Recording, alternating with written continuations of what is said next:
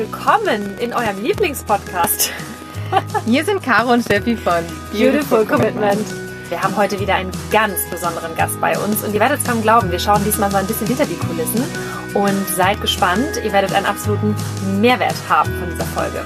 Denn wenn ihr das Gefühl habt, anders zu sein und jeden Tag gegen den Strom schritt und ihr würdet so gerne die Welt verändern für mehr Mitgefühl, Achtung, Respekt und Liebe und ihr wisst aber nicht genau, wie ihr das anstellen sollt, dann ist unser Podcast genau der richtige für euch. Denn bei uns heute ist Caro Kels.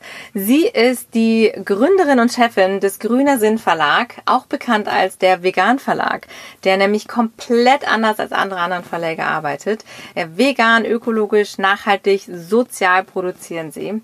Caro hat mal Maler und Lackiererin gelernt und äh, musste das allerdings dann abbrechen, war mit 20 schon Ostwestfalens jüngste Gründerin, einem Zubehörladen für Tuning und Ersatzteile uh. und mit 25 Vertriebsleitern Leiterin der Privatkundenabteilung bei Deutschlands größten Postkarten- und Kalenderverlag.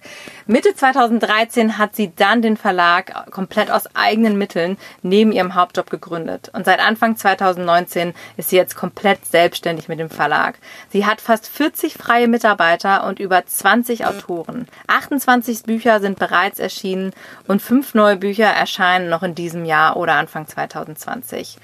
Wow, ich würde sagen, Caro, schön, dass du da bist. Herzlich willkommen. Ich freue mich sehr, Herzlich hier dabei willkommen. zu sein. Absolut. Das klingt schon ziemlich geil, ja. Wenn man das so mal hört, ja. denkt man nicht so oft von sich selber, ne? Oder nee, eigentlich gar nicht. Ja. Ich habe mir das äh, so selten vor und ähm, es ist für mich einfach so passiert. Ich bin 36 Jahre alt und wenn man das so hört, könnte man denken, ich wäre eigentlich schon 50 oder älter. Also ganz ja, schon, genau. schon ziemlich cool, ja. Ja, ja, ja, ziemlich cool, absolut. Ja, also wir sind auch total beeindruckt von dem und deshalb wollten wir dich auch so unbedingt in den Podcast haben, weil das, was du da machst, das ist so Wahnsinn. Du hast so einen eigenen Verlag. Das ist so für so viele Leute wie uns jetzt zum Beispiel auch, war das so ist so ein, so ein Riesenthema. Boah, so, boah, ja. wie geht das? Das ist ja Wahnsinn. 50 Leute dahinter, die irgendwie alle möglichen Sachen machen und dass du das jetzt so ganz alleine, du bist ja im Prinzip dieser Verlag, der, der mhm, ein richtig. Buch nach dem anderen raushaut und den ja. wirklich alle Leute kennen in der Szene, auf jeden Fall. Und ich ja. glaube auch viel, viel mehr Menschen, mhm. wenn man da mal so ein Auge für hat. Also wir können es euch nur empfehlen. Caro, wie, wie, genau, du sagtest gerade, ich kann es gar nicht selber glauben. wie bist du dazu gekommen? Hattest du schon immer, fangen wir mal an damit, hattest du schon immer eine Leidenschaft für Bücher oder was war es, was dich dazu gebracht hat? Nee, eine Leidenschaft für Bücher hatte ich e-, ehrlich gesagt erst gar nicht. Denn ah. ich komme aus einem ganz, aus einer ganz anderen Ecke. Und ähm, ja, ich habe hab erst was anderes gelernt. Wie gesagt, wie du schon vorgelesen hattest, erst Maler, Lackiererin, das war so direkt nach, nach der Realschule. Ganz ich, anderes. Ja, komplett. Also ich hatte keine Lust auf Abitur, ich hatte keine Lust, äh, also weiterzumachen und ich wollte was Handwerkliches machen. Dachte mir, hey, geil, ne, was Handwerkliches, super. Ja, habe ich dann auch gemacht. Fand ich auch ziemlich, hat auch ziemlich Spaß gemacht. Und ähm, nach einem Jahr kam eine Lösemittelallergie und ich dachte mir, oh, was machst du denn jetzt? Führt in eine ganz andere Richtung. In welche Richtung ging es dann weiter? Direkt danach hatte ich dann erstmal Mediengestalterin weitergemacht. Erst als Praktikum, sollte übernommen werden in einer Ausbildung. Ähm, die Firma ging leider pleite. Hm. Und meine Mutter hatte mir mal gesagt, Mensch, mach doch endlich was Kaufmännisches, was Solides und dann kannst du drauf aufbauen, so wie Eltern halt so sind. Mhm. Und, ja, kennen wir, genau. Und da habe ich tatsächlich was Kaufmännisches gemacht, habe ähm, eine Lehre im Einzelhandel gemacht. In einem Piaggio Center, das ist so ein Rollerladen, ne, Piaggio-Roller und diese Vespa-Roller. Ah, okay. Kennt man auch. Mhm. Kennt man auch, genau. Und es war so eine Kombi aus ähm, motorisierte Zweiräder und Fahrräder. Und äh, da habe ich meine Lehre gemacht und ähm, während der Lehre hat sich schon herausgestellt, dass die Jungs und Mädels während dieser Zeit, ist ja schon ein bisschen was her, total auf Tuningteile für Roller abgefahren sind. Und ich habe mich halt in dieses Thema komplett reingefuchst. Ich konnte Roller zusammen, also auseinander und wieder zusammenbauen. Das haben sie halt schnell gemerkt, dass ich, dass ich auch vom Fach bin. Und ähm, ja, während dieser Zeit schon habe ich mich halt in dieses Thema komplett reingearbeitet und dann mir schon ein Nebengewerbe aufgebaut und, äh, und dann habe ich halt diese Teile dann auch äh, vertrieben, auch nach meiner Ausbildung hinaus und habe dann meinen eigenen Laden gegründet. Also wie ja. ungewöhnlich auch mit diesem in diesem Segment, sag ich jetzt mal, Total. in dem Alter und als und Frau. So, so, ja, ja, Wahnsinn. Genau, ja. also das war damals sehr speziell und es hat mir einfach Spaß gemacht. Das, also das Technische hat mir schon mal Spaß gemacht und ja, habe mich da reingearbeitet und war auch erfolgreich, ja. Das heißt, du hast dann auch selber an den Rollern rumgeschraubt teilweise, und, die, ja. und das selber gemacht? Ja, ich habe teilweise oder? gezeigt, wie die Sachen angebaut werden, ja. Das ist ja abgefahren. Also technisch bin ich halt affin und äh, ich kann mich halt in so technische Sachen sehr gut reindenken und auch so praktisch bin ich veranlagt und ähm,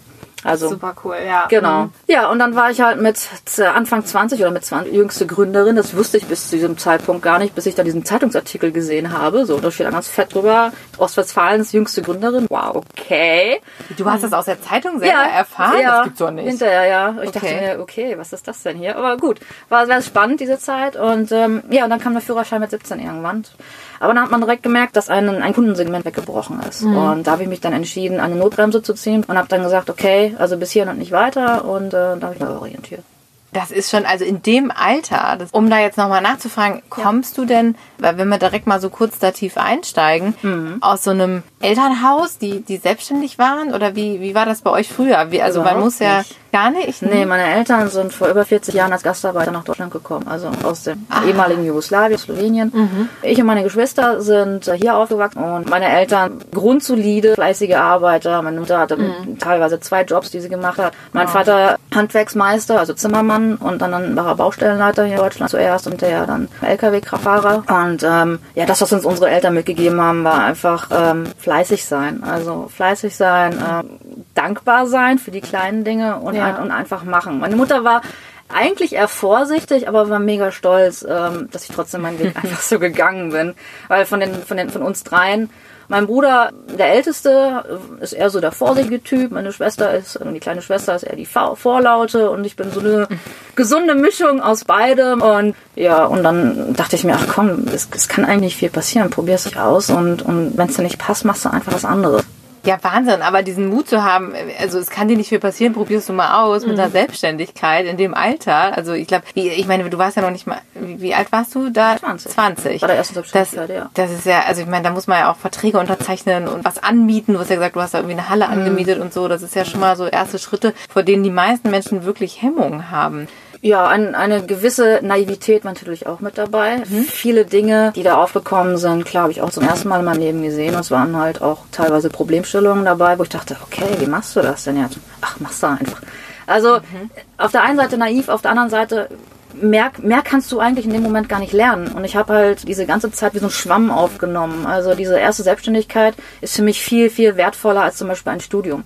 Ähm, Das kannst du in einem Studium alles gar nicht lernen, was, was in diesen Jahren so auf dich hineinprasselt. Also du musst halt ja, also erstmal das Fachliche, dann hast du die ganze Organisation, dann musst du dich selber organisieren, du musst Disziplin haben, du musst dich immer wieder selber motivieren und und das war halt so eine Mischung so aus Projektmanagement, kann man jetzt so heute sagen, und ähm, dem ganzen Rest, der dazu kommt, ähm, wo ich dann gesagt habe, hey cool, also rückwärts betrachtet war es mit die wertvollste Zeit. Also ich sag dazu immer, sich nach oben scheitern. Ich bin ja eigentlich Sehr gescheitert.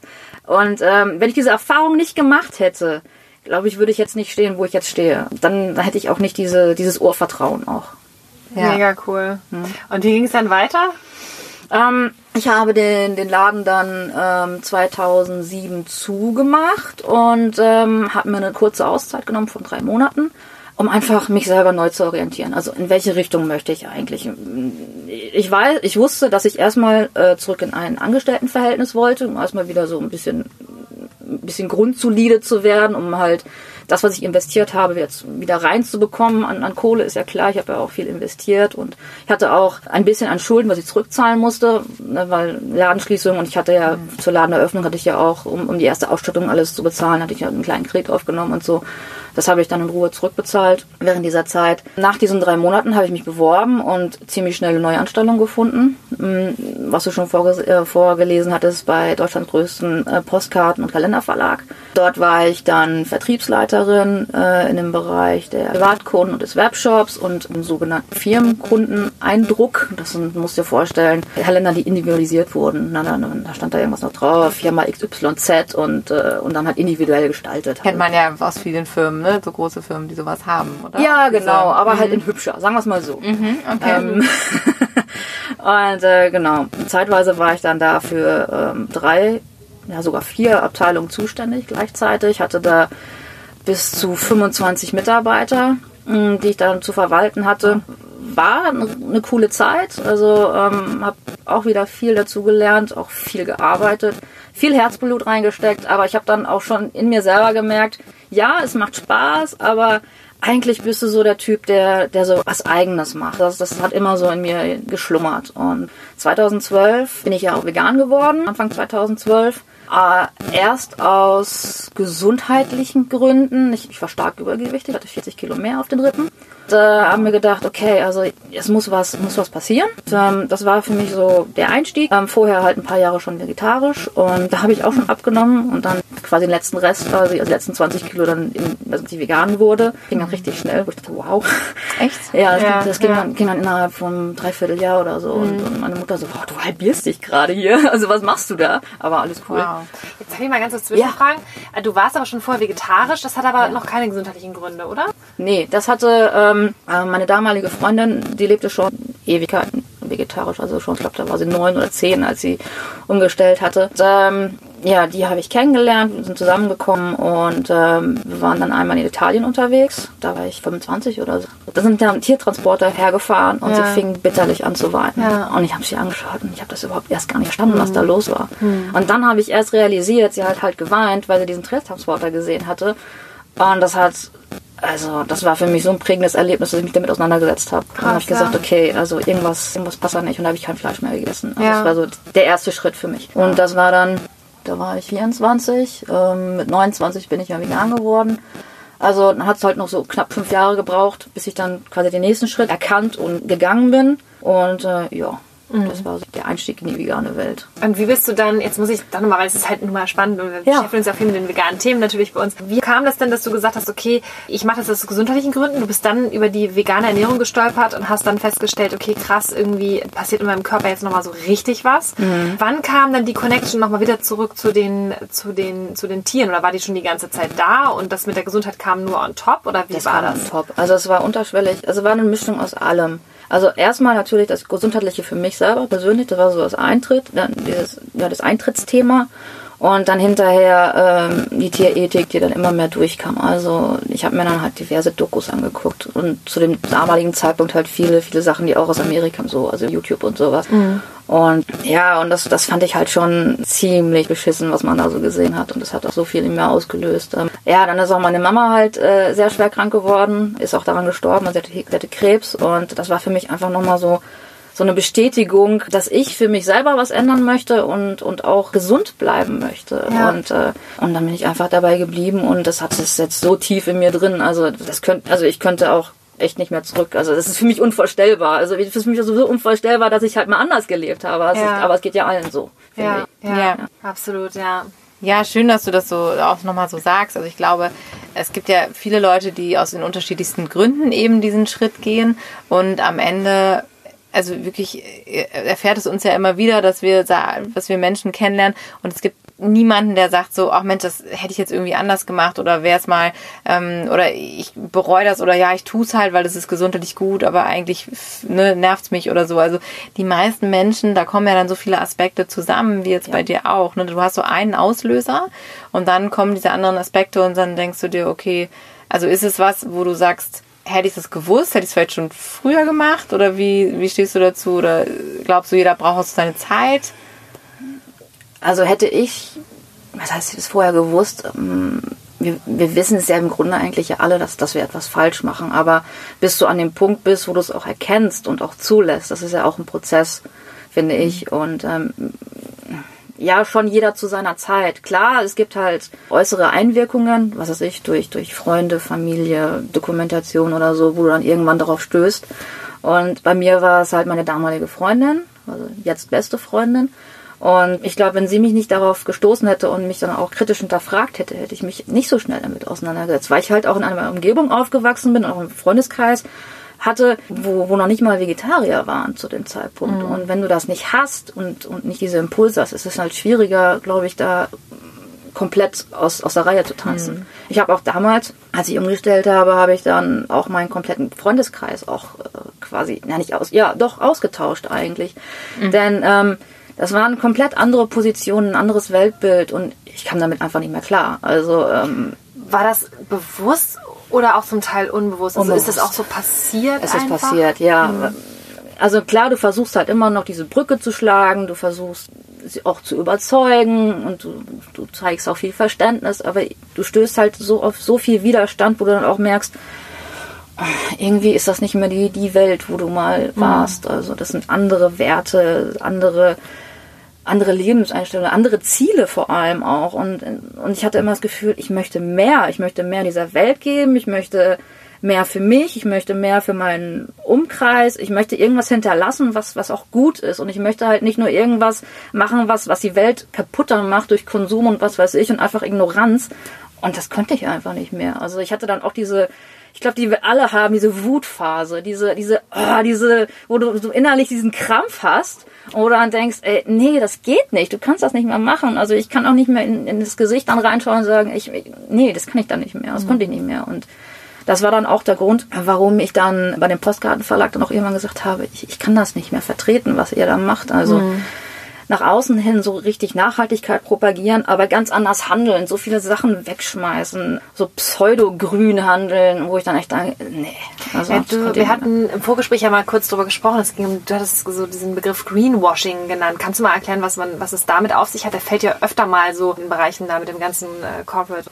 Ähm, Greenwashing, also in diesem speziellen Fall war es halt wirklich so, es wurde auf den Internetseiten und überhaupt in Interviews immer davon erzählt, wie nachhaltig das Unternehmen arbeitet, ne, wie fair und, und, und du wusstest halt im Hintergrund, es war weder fair noch nachhaltig, denn die, die Mitarbeiter wurden nicht fair bezahlt, die wurden unter Tarif bezahlt. Den Grafikern wurde gesagt, seid froh, dass ihr bei, bei uns arbeiten dürft. Woanders würden sie dich gar nicht nehmen. Es wurde in Asien produziert zu echt miesen Preisen und die Sachen, die dann halt produziert wurden, wurden dann hinterher gnadenlos weggeworfen, wenn sie nach einer Zeit nicht verkauft wurden. Das ist für mich einfach nicht Nachhaltigkeit. Das ist für mich Greenwashing und nach außen hin einfach was anderes propagieren, als man vorlebt. Und das, das kann ich einfach nicht vertreten. Und, und als Mitarbeiter musstest du natürlich damals die Klappe halten. Und das wollte ja nicht in die Öffentlichkeit. Und ja, eine Zeit lang machst du das halt mit, aber irgendwie denkst du dann irgendwann, irgendwas läuft hier komplett falsch. Also du bist ja ein Teil dieser Maschinerie. Und wenn so viele Ressourcen dann für, für so einen Scheiß dann auch äh, quasi flöten gehen, das, ist, das tut dann richtig weh, weil es ist ja nicht nur, du verbrauchst die Ressourcen, lässt es produzieren, sondern es ist dann einfach für nichts. Also, äh, und äh, um Steuern zu sparen, schmeißt es dann weg. Finde ich Mist. Ja, das war ja, das ist diese Abschreibungsnummer, ne? Du Ja, hast es genau gestern so. einmal kurz erklärt, anstatt es irgendwie anderweitig zu verwerten oder, Genau. oder, zu, oder selbst noch nicht mal zu verschenken oder so, werden dann da unglaublich viele Ressourcen wirklich vernichtet. Palettenweise. Einfach nur Ja, ähm, aus steuerlichen Gründen. ja Ne? genau. Ja.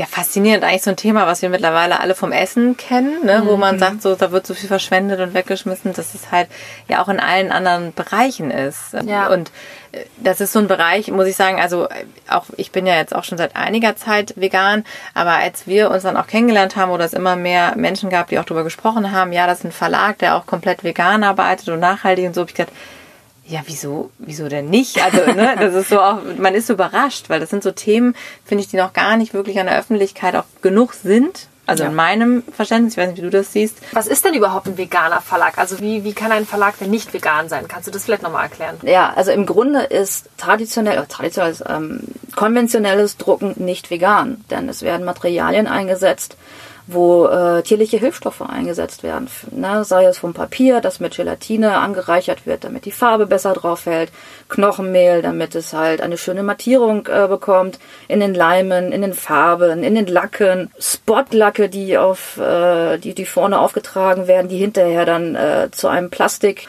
getrocknet werden, wo es dann hinterher Sondermüll ist und du das nicht mehr recyceln kannst. Also das sind halt alles so so so, so Punkte, wo man sich erstmal nicht Gedanken drüber macht als, als Normalo. Warum denn auch? Man denkt ja, ach vegan drucken, das ist ja halt ein bisschen Holz, ein bisschen Papier und man, Dachte ich auch immer. man druckt mal ein bisschen und das ist dann fertig, ne? Also ist aber ja, nicht so. Auch mit den Farben, ne? Was ist das denn genau für Pigmente? Kannst du vielleicht nochmal ganz kurz erklären? Kamin, ne? Das Hört sind die man- Läuse. Das sind die Läuse, die einmal schön gepresst werden, dann rot. Das sind Läuse, die gepresst werden und dann gibt es eine rote Farbe. Ja. Was- Das äh, konsumieren wir täglich. Also, Teil, also, ja, Ja. teilweise, ja. Ja. Das ist, das ist halt aber auch ein, ein natürlicher Aromastoff bzw. Farbstoff. Ja, das ist natürlich. es ist wirklich verrückt. Und kannst du nochmal erklären, also du hattest auch nochmal im Vorgespräch erzählt, dass so Schelllacke oder sowas wird auch verwendet. Was ist das denn nochmal? Das sind auch nochmal äh, Läuse, die dann hinterher halt zu, zu Gummiharz gepresst werden. Also halt zu, Lebendig. Zu, zu hart. Also ja, wie- na klar. ja gut, also, was willst du sonst machen? Kannst ja nicht ganz einschläfern. Ja gut, wir schläfern Ja. auch nicht unsere Kühe Ja. und Schweine ein. Das ist Eben. halt der Größe Ja. bedingt, ne? Ja. Also die werden dann einfach und dann fertig.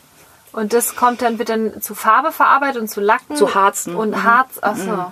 genau. Und das gibt's aber, Shellac sagt man, sagt doch auch immer, dass so zum Beispiel so Obst, also mein Arbeitskollege kam letztens an und meinte so, guck mal hier, äh, vegan und so. Und dann hieß es dann wieder so, nee, Vorsicht, da ist ja Shellac drauf. Also das ist ja, die Äpfel werden ja teilweise auch Ja, die werden gewachst, Gewachst. oder ja, Ja. Ob, ob, das weiß ich jetzt nicht, ob da jetzt auch Shellac drauf ist auf den Äpfeln, aber Shellac wird ja zum Beispiel auch in der Holzindustrie verwendet, um, um halt ähm, die Möbel zu veredeln, ne? um so einzustreichen und so, damit das halt schön glänzt. Ist ja irgendwie barbarisch, ne? Irgendwie schon, Zer- aber, aber niemand stellt es ja in Frage. Es ist ja, oder nicht niemand, niemand ist übertrieben, aber wenige stellen sich halt die Frage, was ist das eigentlich, was wir da überall draufschmieren und verwenden.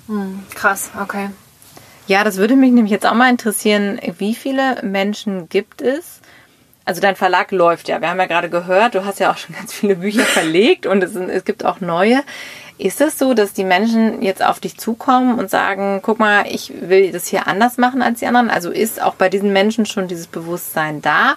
Oder gehst du aktiv auch auf Menschen zu und sagst, hör mal, also mit deinem Produkt, das würde doch besser zu dir passen? Du meinst jetzt als, als Buch? Ja, oder? als Buch, als Verlag. Weil ich glaube auch, dass wenn wenn es vielleicht auch Veganer gibt oder Menschen, die halt ihr Buch rausbringen, dass die halt so wie wir auch vielleicht gar nicht genau wissen, dass überhaupt all diese Themen relevant sein Ich wusste könnten. das auch nicht. Ich wäre ganz normal zu einem Verlag gegangen. Ja. Ich glaube, das, das geht vielen so. Also viele machen sich erstmal keine Gedanken darum. Warum auch? Das stellt man sich auch erstmal gar nicht so als Frage. Ähm, ein gutes Beispiel ist eigentlich der, der liebe Alex von Hier kocht Alex. Den Äh, kennen wir. Den kennt er, ne?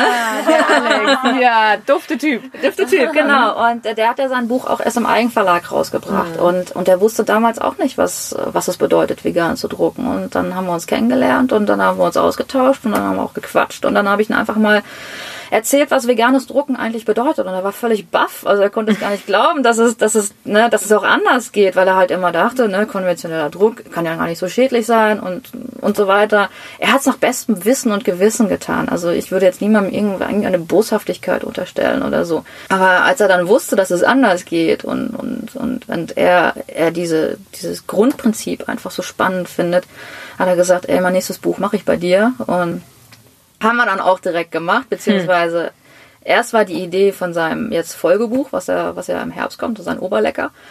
Und, äh, und dann war ja die erste Auflage von äh, Hier kocht Alex ja ziemlich schon ausverkauft. Und dann hat er erst gedacht, ach, mache ich im Eigenverlag weiter? Und dann, äh, ach nee, komm, das machst du jetzt. Also Klasse. Na, richtig, ja, also ich will damit nichts mehr zu tun haben mit der Logistik und mit allem. Und wir machen jetzt Nägel mit Köpfen und machen das jetzt. Und ja, so, so kann es auch gehen. Also, ne, dass man halt erst etwas, was weiß ich, woanders oder im Eigenverlag halt konventionell druckt und dann hinterher doch umsteigt.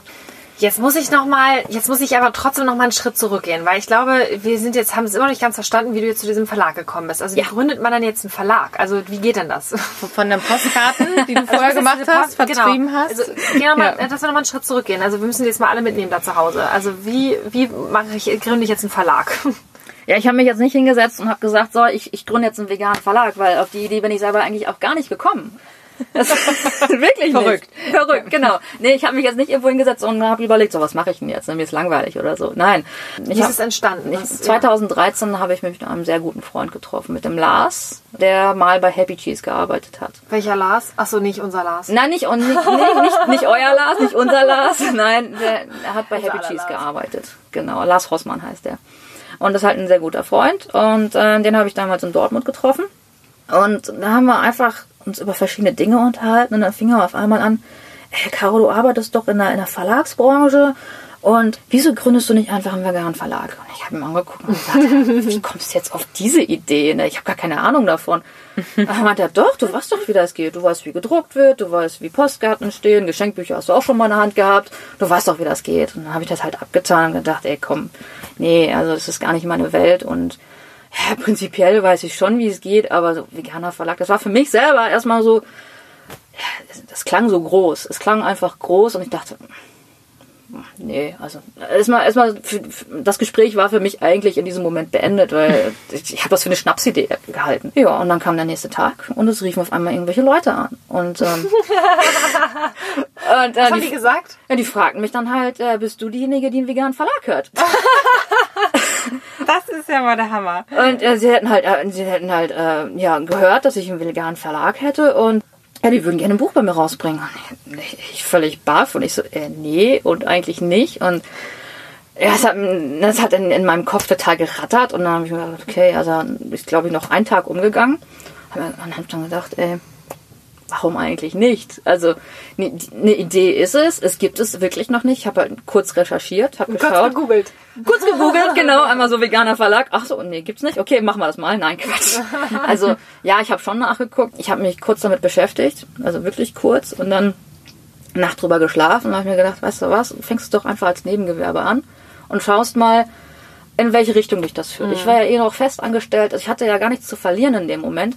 Aber ähm, ja, ich finde, also ich bin, ich bin so ein Typ, der, der einfach macht. Also ich überlege nicht großartig. Ich, ich zermarter mir nicht wochenlang den Kopf, etwas zu machen oder nicht. Also wenn sich etwas für mich gut anfühlt, also so das Bauchgefühl da ist, dann mache ich es. Und das sollte auch andere Leute nicht daran hindern, etwas zu tun. Also Dinge zu zerdenken, dann, das, dann sind die schon dreimal vorbei. Wenn Gelegenheiten kommen, sollte man einfach, einfach machen, finde ich. krass. Wie gesagt, wenn man sowieso einen festen Job hat und, und wenig zu verlieren hat, ganz ehrlich, dann macht einfach. Und die Motivation kommt von alleine. Die Kenntnisse, die, du wächst mit deinen Aufgaben, finde ich. Und so war das dann auch mit, mit dem Verlag. Ich habe mich dann hingesetzt, habe dann recherchiert, was bedeutet das eigentlich? Also, was muss ein veganer Verlag können? Klar, vegan drucken.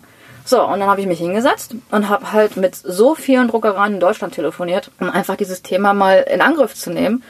Und ich habe so viele Klatschen gekriegt. Also von wegen, ah, das interessiert doch keine Sau. Und das, das war halt 2013, muss man sich mal überlegen. Das ist jetzt sechs Jahre her. Und die haben alle gesagt, hey, sie spinnen doch. Und was wollen sie eigentlich? Also wenn wir jetzt unsere Produktion umstellen, dann ist das eine Rieseninvestition, bla bla bla bla bla. Und hat sich null, also wirklich keine einzige Druckerei in Deutschland dafür interessiert. Also das, das, wär, das ist ja auch ein nachhaltiges Thema eigentlich gewesen. Absolut. Aber null. Wirklich, keine einzige Druckerei. Und dann habe ich eine Druckerei in Österreich gefunden. Wahnsinn. Wirklich, eine, die wirklich offen war, die sowieso schon äh, sehr in die nachhaltige Schiene reinge reingegangen ist und das Thema vegan drucken total spannend fand. Also ich muss jetzt noch mal ganz kurz, ich bin ja gerade wieder total geschockt. Also dass sich ganz Deutschland, also da musst du nach Österreich gehen als erste Ja, Frau, ja, die sagt, es muss doch auch möglich sein, vegan zu drucken. vegan zu drucken, weil jetzt müssen wir uns mal überlegen. Ich meine, Zeitschriften, Magazine, Bücher, äh, Lehrbücher, also es gibt ja, es wird ja alles, Alles. gedruckt. Ja, Ja. Also äh, die, alles, die die ganzen Printmedien, das ist ja Wahnsinn, Tageszeitungen. Das ist ja auch nochmal ein riesen, ja, ich sag mal, eine riesen Baustelle, wenn man jetzt mal so an diese vegane Revolution denkt. Die hatte ich zum Beispiel gar nicht auf dem Schirm. Das ist ja krass. Und du warst jetzt die Erste, die gesagt hat, das muss doch möglich sein. Das muss doch möglich sein. Und wie gesagt, ich habe mir erstmal richtig viele Klatschen eingeholt. Ähm, so nach dem Motto, jetzt nerven sie uns doch nicht mit diesem Thema, es interessiert doch niemanden. Wo ich dann gesagt habe, nee, also ich finde, das ist ein Zukunftsthema und das ist ein wichtiges Thema auch, auch gerade so auf, auf Ressourcen, Klima und so weiter. Das war ja damals noch nicht so das Thema mit dem Klima und dem Klimawandel, aber mir war das schon bewusst, wo das alles hinführt und ähm, ich wollte einfach Lösungen finden und ich wollte einfach nicht aufgeben. Also das war, das war wirklich die Hürde am Anfang, eine. Druckereien zu finden. Also wirklich eine Partnerdruckerei zu finden, die sich um Zertifizierung bemüht, die sich darum bemüht, die Lieferketten abzufragen, die wirklich wieder die Drittanbieter nochmal äh, abklappert. Ne? Also sich das mal wirklich auch belegen zu lassen, ob da wirklich, ob das ohne Tier ist. Also hört sich alles so einfach an, aber es ist überhaupt nicht einfach, weil die wenigsten wollen sich dazu verpflichten oder, oder offenlegen, mit was für Inhaltsstoffen sie arbeiten. Also die sagen, ja, ja, ist unbedenklich und was weiß ich, aber unbedenklich ist nicht gleich vegan. Da gibt's ja auch nicht so eine Kennzeichnungspflicht wie beispielsweise bei Lebensmitteln. Das war ja früher auch nicht so. Ich weiß gar nicht, wann das eingeführt wurde. Das ist auch noch gar nicht so lange her, dass es halt irgendwann hieß, auf der Rückseite muss immer, müssen die Inhaltsstoffe verzeichnet sein. Und bei Farben und so ist es nicht, ne? Das ist eine freiwillige Angabe. Krass, ja. Also was halt oft in Büchern hin- hinten zu lesen ist, ist mittlerweile wurde auf Recyclingpapier gedruckt und es wurden Pflanzenfarben verwendet. Das ist so, ah, kommt man so ein bisschen aus dem Schneider raus. Ne? Okay. Und der Kunde ist beruhigt. Ja, wollte ich gerade sagen, es hört sich auch wieder so an. Wir schreiben mal was drauf, was ist so einigermaßen okay, aber da sind ja noch viele andere Prozesse noch enthalten in so einem Buchdruck, oder? Also Ja, also, man also jetzt, jetzt in, wo ich gerade Recyclingpapier äh, erwähnt habe, Recyclingpapier ist eigentlich gar nicht vegan und das wissen viele eigentlich gar nicht. Recyclingpapier, also wenn, wenn Papier recycelt wird, ist das ja ein Riesenbrei aus verschiedenen Papieren, die zurückgeführt wurden. Und du weißt ja gar nicht, äh, womit dieses Papier also äh, gedruckt wurde. Waren es Pflanzenölfarben, waren es doch nicht Pflanzenölfarben, waren es Sonderfarben? Das ist ja alles in diesem Brei drin. Also strikt genommen ist Recyclingpapier nicht vegan. Ne?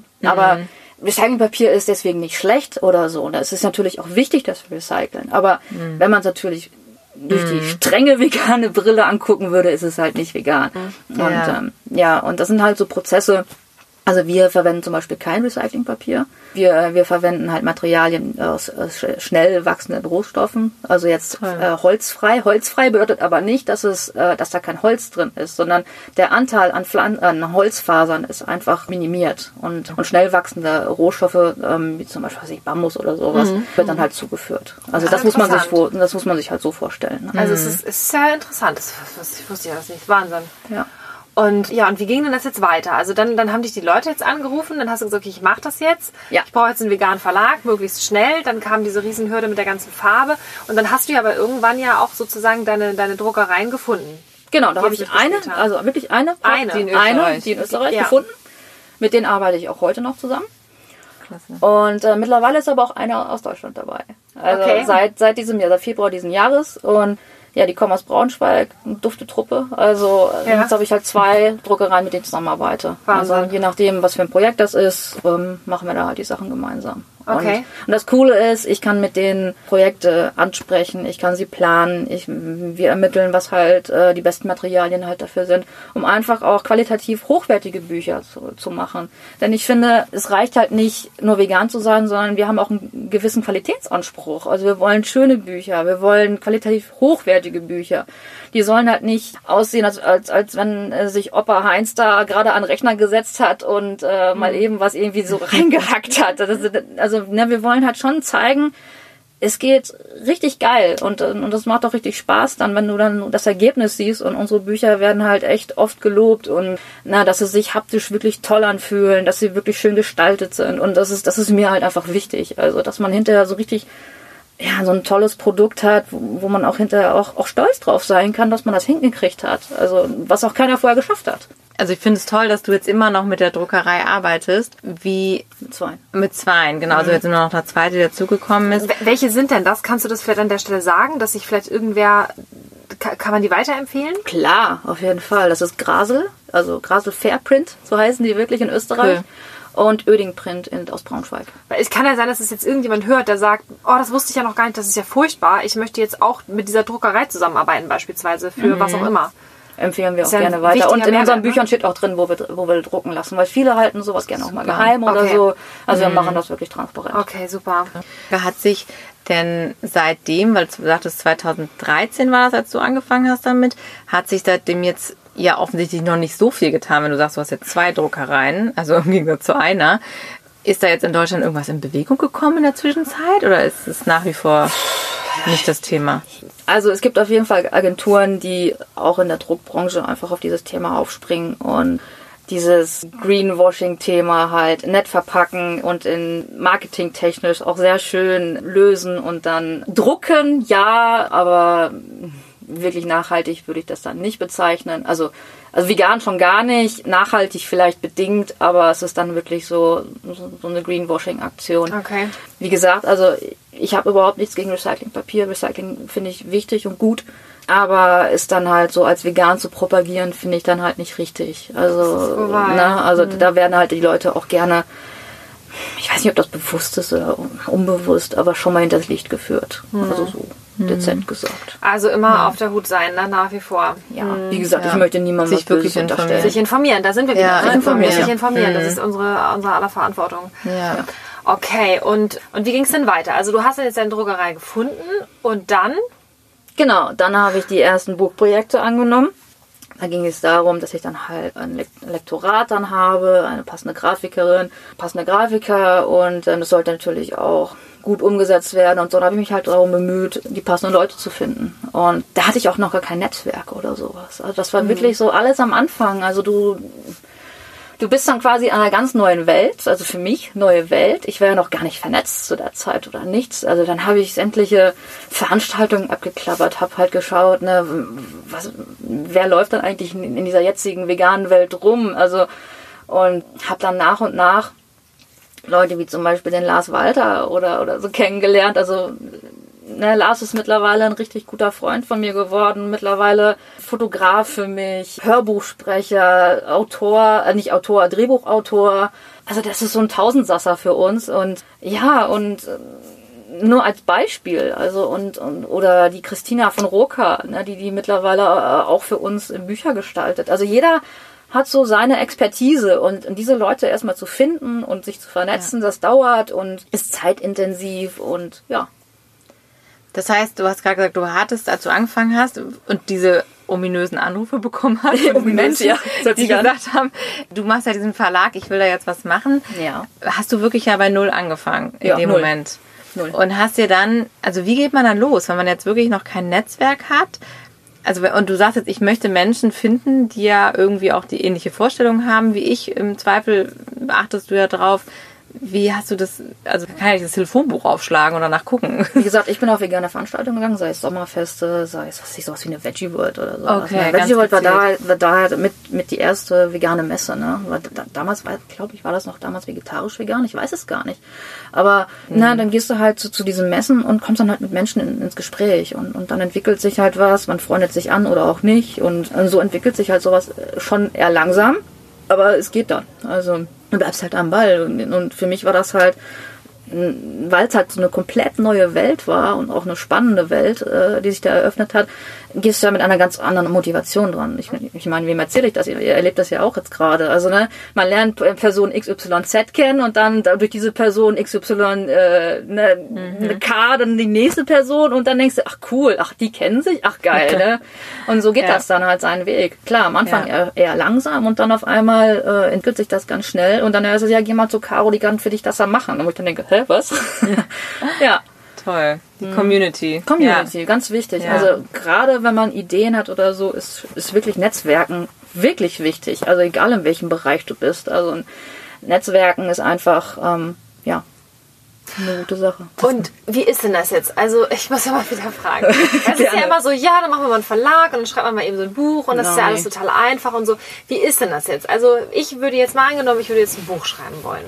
So, ja. und dann, und dann sage ich so, oh Gott, ich brauche einen Verlag. Also das wissen ja wohl irgendwie die meisten, dass sie das irgendwie verlegen lassen müssen. Ja. Wie funktioniert denn das jetzt ganz genau? Also ich komme jetzt dann mit so einem fertigen Buch zu dir oder wie, wie läuft das dann?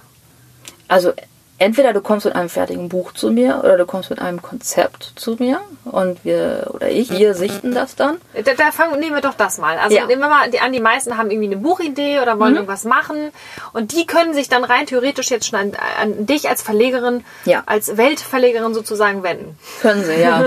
und äh, und das Erste, was wir halt bewerten, ist, passt es in unser Portfolio oder nicht? Weil ich, ich kann ja nicht jede Geschichte oder, oder jede Idee äh, bei uns aufnehmen. Also es muss halt schon im gewissen Maße mit unserem Portfolio äh, entweder eine Ergänzung sein oder halt ein, ein neuer Bereich, der uns entsprechend ergänzen wird. Also, ne, also sind wir halt offen. Ich vermute mal aber, dass das Thema vegan oder beziehungsweise das muss ja trotzdem einen ethischen Rahmen haben, dass du auch als Vegan-Verlag dann dahinter stehen kannst. Ja, oder? natürlich. Ja, also ich würde jetzt, jetzt nicht irgendwie, keine Ahnung, so ein Beef-Magazin rausbringen. Das, ja. wäre, das wäre schon ein bisschen komisch. Okay, okay. Grüner Sinn Verlag. Und dann. Ja. wo ist denn, ganz kurz noch, bevor wir nochmal zu dem Wie, ja. wo ist denn der Schwerpunkt bei, bei euren Büchern jetzt? Wir haben bei uns im Sortiment Kochbücher, Ratgeber, also unter Ratgeber zum Beispiel zur veganen Schwangerschaft. Jetzt im Herbst erscheint äh, vegan für unsere Sprösslinge, also vegane Kinderernährung, was jetzt echt ein, ein, ein, ja. ein, heißes Thema ist. Also wenn man, ich glaube, erst, gestern habe ich wieder äh, einen, einen Artikel gelesen, wo angeblich irgendeine Familie ihr Kind hat vegan ernährt und das Kind ist irgendwie daran zugrunde gegangen und dann wurde halt wieder gesagt, das Kind ist, wird deswegen gestorben, weil es halt vegan ernährt wurde und so weiter. Also das, das hat so viel zu tun. Und das war damals, als vegan in anderen Umständen rausgekommen ist, das war ja auch so, oh, vegane Schwangerschaft, das ist ja, das schaden ja ihrem Kind. Das Kind äh, wird eine Mangelernährung haben und wird da, wird da sterben und was weiß ich, also Horrorszenarien.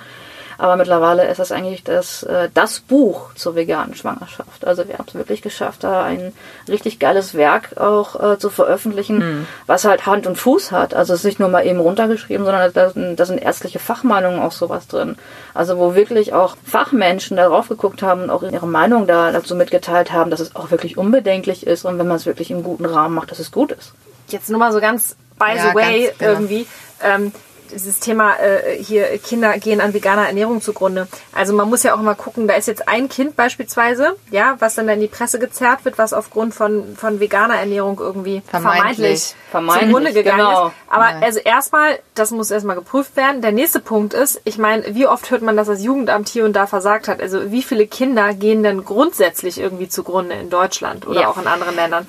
Na, also nur mal so, Genau, informiert euch da bitte Ja. auch nochmal, recherchiert das. Es ist jetzt nur ein Thema, was wir aufgreifen. Das hat nichts mit veganer Ernährung zu tun. Das wollen wir an dieser Stelle einfach nochmal Ja, man ähm, muss sich in aufgreifen. jeder Ernährungsweise ausgewogen und ausreichend ernähren. Und wenn man seine Kinder Mangel ernährt, ist das ganz schrecklich. Oder gar nicht Und ernährt. gar nicht ernährt, das geht natürlich gar nicht. Und wenn das dann zufällig eben auch rein pflanzlich ist, dann passieren halt oft diese Missverständnisse. Ich Dass meine, man, wenn man da, da waren ja so zwei Zahler da drunter, als ich da weitergelesen habe, die wollten ihre Kind mit Lichtnahrung ernähren. Also es Ja. hat dann gar nichts mehr mit vegan Nein, zu das tun. ist ne? ganz also, furchtbar. Ganz furchtbar. Ja. Ja. Okay, Aber aber, nur, das- das, ist, genau, nur am nicht Rande. Thema sein heute, aber das Nee. nur mal einmal nicht, dass das, das irgendeiner aufgreift irgendwie.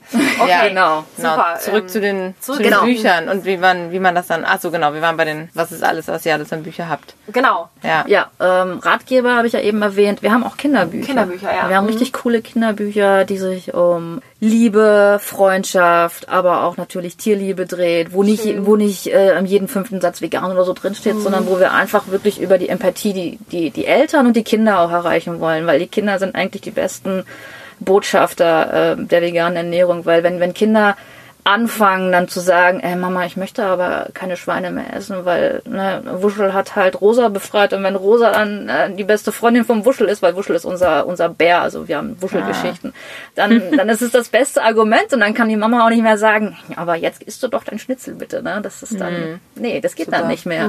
Also wir wollen halt über über Emp- Empathie halt viel erreichen und das schaffen wir auch. Kannst du denn für dich jetzt behaupten, dass das auch eine Form von Aktivismus für dich ist? Das ist das, was du da tust? Also ich meine, es gibt Leute, die gehen auf die Straße, es gibt Leute, die gehen auf die Demo, es gibt Leute, die äh, machen einen Podcast oder die gehen zu YouTube und du machst mal eben so einen Vegan-Verlag. Ist das Aktivismus? das ist für mich die Form, wie ich mich ausdrücke und womit ich etwas auch für die Welt tun kann. Einmal, um zu zeigen, dass es anders geht und auch mich selber ja auch zu verwirklichen. Also es ist so, ein, so eine Mischung aus, aus vielen Dingen, wo ich auch äh, meinen Weg gefunden habe, das vegane Thema auch in meine Berufswelt äh, reinzubekommen, weil viele wünschen sich ja dieses Thema. Wie kann ich ne, das, was ich lebe, ja auch beruflich machen und woran viele vielleicht auch scheitern, denn sie sind in einem Beruf, wo sie total unglücklich sind, haben gerade, was weiß ich, für sich entdeckt, oh, ich lebe vegan und die Ethik und so passte dieser Firma einfach nicht. Und da bin ich halt sehr dankbar, dass ich halt ja, diesen Weg für mich gefunden habe, mich da selber auch äh, ja, zu verwirklichen, denn es, es beinhaltet ja auch viele, viele Themen, die ich da abdecke als Verlegerin. Es ist ja nicht nur es ist ja nicht nur, dass ich ähm, am Schreibtisch sitze, ein bisschen rumtelefoniere und eine vegane Druckerei finde. Das ist halt, das ist halt sehr vielfältig, was ich da mache. Ich bin eine klassische Kauffrau. Ich mache aber auch grafische Dinge. Ich, ich mache Projektverwaltung. Äh, Ich bin so ein bisschen Ansprechpartnerin für alle. Also so ein bisschen Kummerkasten. Also die psychologische Schiene ist auch total wichtig. Marketing ist ein großes Thema. Social Media ist ein großes Thema. Also du musst da echt schon dich in viele, viele Bereiche dich einarbeiten und auch den Überblick behalten. Und was, was, was viele gar nicht sehen. Ich finde es total schön, was du gerade gesagt hast. Dieses, ich hatte die Chance, das Thema in meinen beruflichen, in mein berufliches Leben zu ziehen, weil ich glaube, das ist was, was viele nicht sehen, diese Chance, oder wo ganz viele frustriert sind und sagen, ja, aber das geht bei mir nicht im Beruf, weil das gibt's nicht oder das Ja. ist kenne ich möglich. Und du hast es halt möglich gemacht. Und das ist so toll, also weil das so ein schönes Beispiel auch nochmal für, für alle, die zuhören oder, oder, oder für, also für mich ist es super inspirierend zu wissen, wenn es das nicht gibt, dann ist es vielleicht genau an dir, nämlich genau das dann zu ändern. Ja, und da, so. ja, und das ist, äh, das hast du ja dann einfach gemacht. Du hast einfach gesagt, ich gucke jetzt mal. Ja, genau. Also wie gesagt, also wir wissen ja unseren vorbestimmten Weg ja gar nicht. Und ich finde, wenn es Chancen gibt, sollte man sie einfach nutzen.